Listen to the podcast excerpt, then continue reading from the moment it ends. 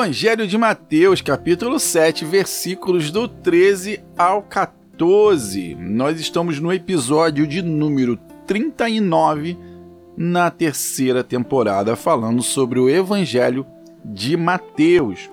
O Evangelho de Mateus que foi dedicado a convencer os judeus de que Jesus era o Messias, ou seja, que Jesus era o ungido, que Jesus é o Cristo.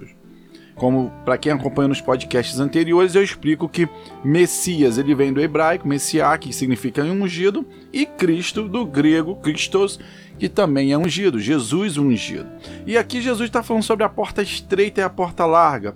E as escrituras sagradas falam assim: Entrem pela porta estreita, pois larga é a porta e amplo o caminho que leva à perdição, e são muitos os que entram por ela como é estreita a porta e apertado o caminho que leva à vida. São poucos os que a encontram. Bem, esses foram os dois versículos, e aqui Jesus novamente dando uma aula, ensinando os discípulos, ensinando os judeus, ensinando os gentios que estavam naquele sermão ali do monte, que hoje essa mensagem, essa mensagem serve, continua servindo para mim e para você né? Ela é viva, é uma, é uma mensagem viva que Jesus está colocando.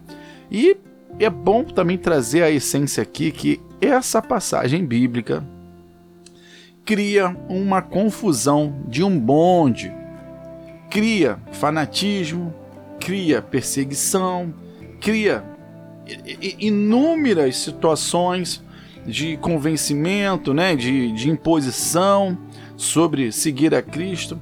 Bem, a primeira coisa que a gente precisa aqui é alertar: Jesus estava no Sermão do Monte.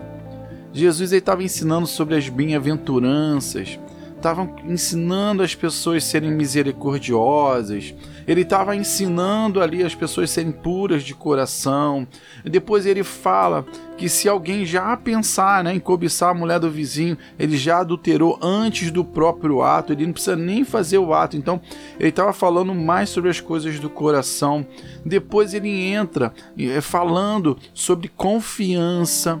Então, para quem acompanhou esses podcasts, né, nesse capítulo 6 e capítulo 7 aqui, sabe que Jesus ali está preparando aquelas pessoas e tá, como nós estamos lendo aqui também está nos preparando para sermos cristãos. E ele está falando aqui que para seguir a porta estreita, ou seja, para ser um cristão, é um caminho que é justo, né? A porta ela não é larga, ela não é uma porta é, que leva a facilidade, né? Tanto que ele fala que a porta larga leva à perdição. E aqui a gente pode colocar isso em vários momentos da nossa vida. Primeiro, para sermos misericordiosos. Segundo, para darmos a outra face, né, quando levamos a bofetada em uma, virarmos para dar a, a outra face. Então você acaba entrando em um círculo, né, que é difícil de você conseguir atender todos os requisitos. Por isso que Jesus daqui a pouco ele vai falar: olha só, eu vim cumprir a lei, eu estou cumprindo a lei por vocês. Né? Eu, vou, eu vou morrer no, no, seu lugar, eu vou me fazer por você, eu vou pagar a sua dívida, eu vou pagá-la por completo. Então, tanto que ele vai falar o termo tetelestai, ou seja, pago por completo, pago quitado por completo. Mas ele estava falando, mas é, ele pega uma linha também de João Batista falando assim: arrependam-se, pois o reino de Deus está próximo. Só que o reino de Deus, ele não está falando que o reino de Deus é quando as pessoas morreram. O reino de Deus já estava ali, ele estava ali com as pessoas.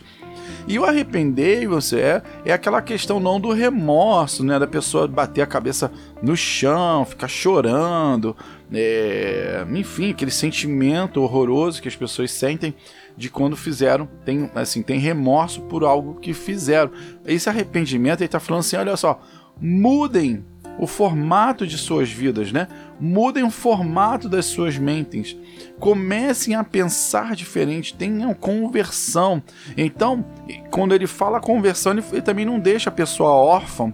Quando ele fala ele começa a falar sobre as bem-aventuranças. Fala, bem-aventurados são os misericordiosos, bem-aventurados são os puros de coração. E ele vai seguindo uma linha, né, de como o cristão ele tem que ser em uma linha cronológica ali, uma, uma, uma linha crescente. E aqui ele não é que ele vai bater feio naquelas pessoas aqui, nem bater feio, mas ele está falando: olha, para vocês conseguirem seguir tudo isso, a porta é estreita. E aí tem um pastor que é o pastor Maurício Fragalli, ele fala um negócio muito interessante. Ele fala que a porta é estreita porque a porta ela foi feita para você, é o seu número, é como se fosse uma roupa. Eu vou numa loja, eu pego uma roupa que ela é justa, ela é o meu número, ela foi feita para mim. Então ela não vai caber no corpo de uma outra pessoa. Ela é exatamente ela é feita para mim. Como a minha digital, ela consegue abrir uma determinada porta, porque só eu tenho essa digital no mundo. Né? É hoje, até hoje é um sistema de identificação único. Você põe a sua digital e o computador ali, né, o leitor digital, ele sabe que é você. Então, essa porta é como se fosse a digital, porque ela é feita para você. Cada um para ter uma conversão de mente, ele passa por uma transformação. Ela passa por esse grego metanoia, arrependam-se, arrependimento. Ele vai fazendo mudanças em seus estilos de vida, da qual não é uma mudança fácil. Vamos combinar. Até hoje você, o cara vinha na rua, te fechava, você xingava, mandava o cara lá pro quinto do, dos lugares lá, porque você ficava impaciente, porque você acabou levando uma fechada. Uma coisa que você não consegue viver, né? É, levando fechadas. E de uma hora para outra, Jesus fala: olha só, quando você levar uma bufetada numa face, você vira a outra para dar bufetada na outra face. Bem-aventurados os misericordiosos, né? Então ele vem acompanhando, é, é, ele vem trabalhando. Então não é uma mudança fácil. Né? Aqui, nesse, nesses dois versículos aqui, geralmente é, as pessoas fazem uma confusão do tamanho de um bonde. Elas acham que de um dia para noite você vai ter mudança. E não é assim. E uma coisa que Jesus pega muito pesado aqui nesses capítulos, ele fala as coisas do coração. Então você vai fazer muito bonitinho, né? Você vai deixar de falar o seu palavrão que você vinha falando antes, as palavras de baixo calão.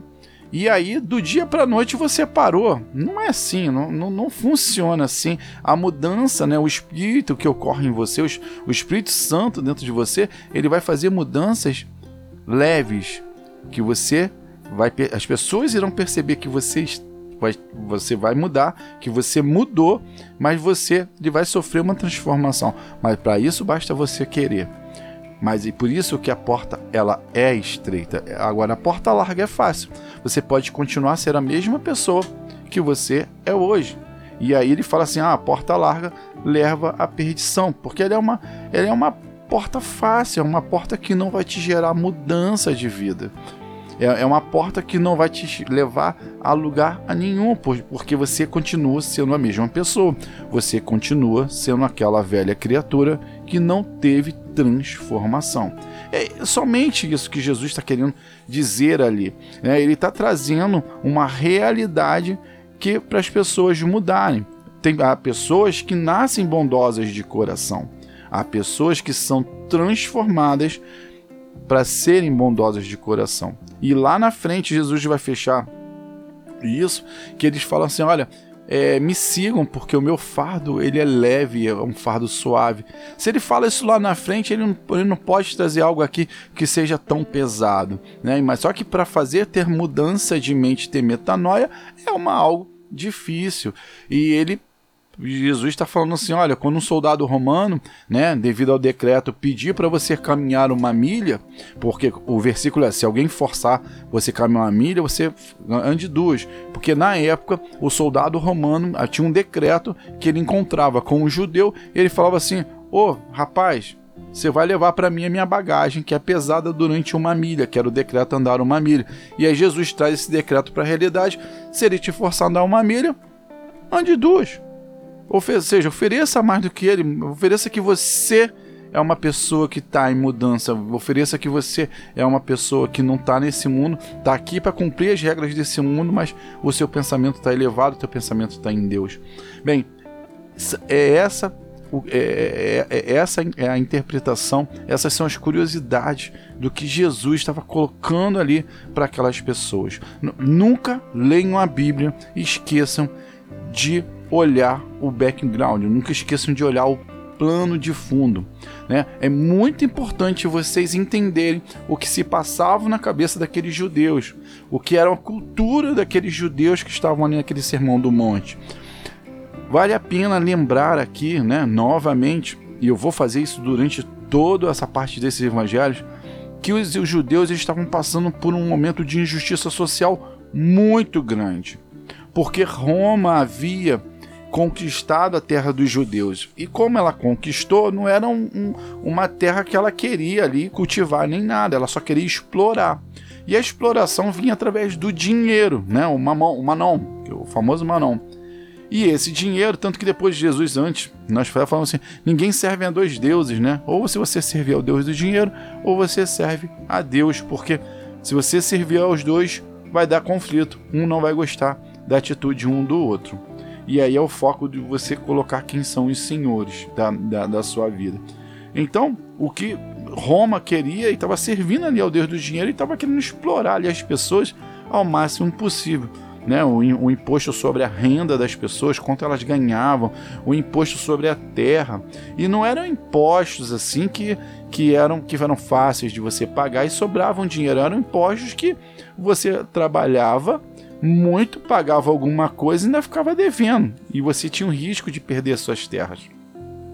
Então, a injustiça social era grande e a revolta também era muito grande com Roma. Depois nós vamos entender até lá em Apocalipse essa história de Roma um pouco melhor. Mas por enquanto, o que vale é a gente ter. Então Jesus está falando assim: acalma-se, acalmem-se.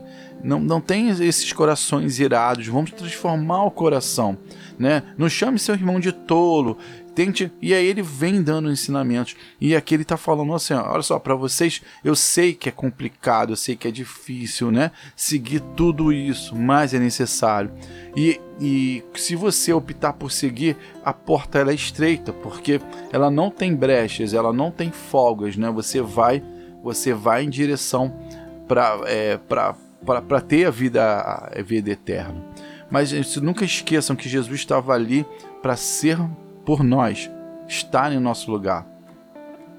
Nunca coloque essa, esses dois versículos numa questão de religiosidade, né? Aquela questão fanática, fanatismo, aquela coisa que, é, que você não pode falar nem com as pessoas, né? Que você não pode falar com, com as pessoas que estão em pecado. E aí Jesus daqui a pouco vai te dar uma aula também, como já me deu uma aula, que ele fala, eu vim para os pecadores, né?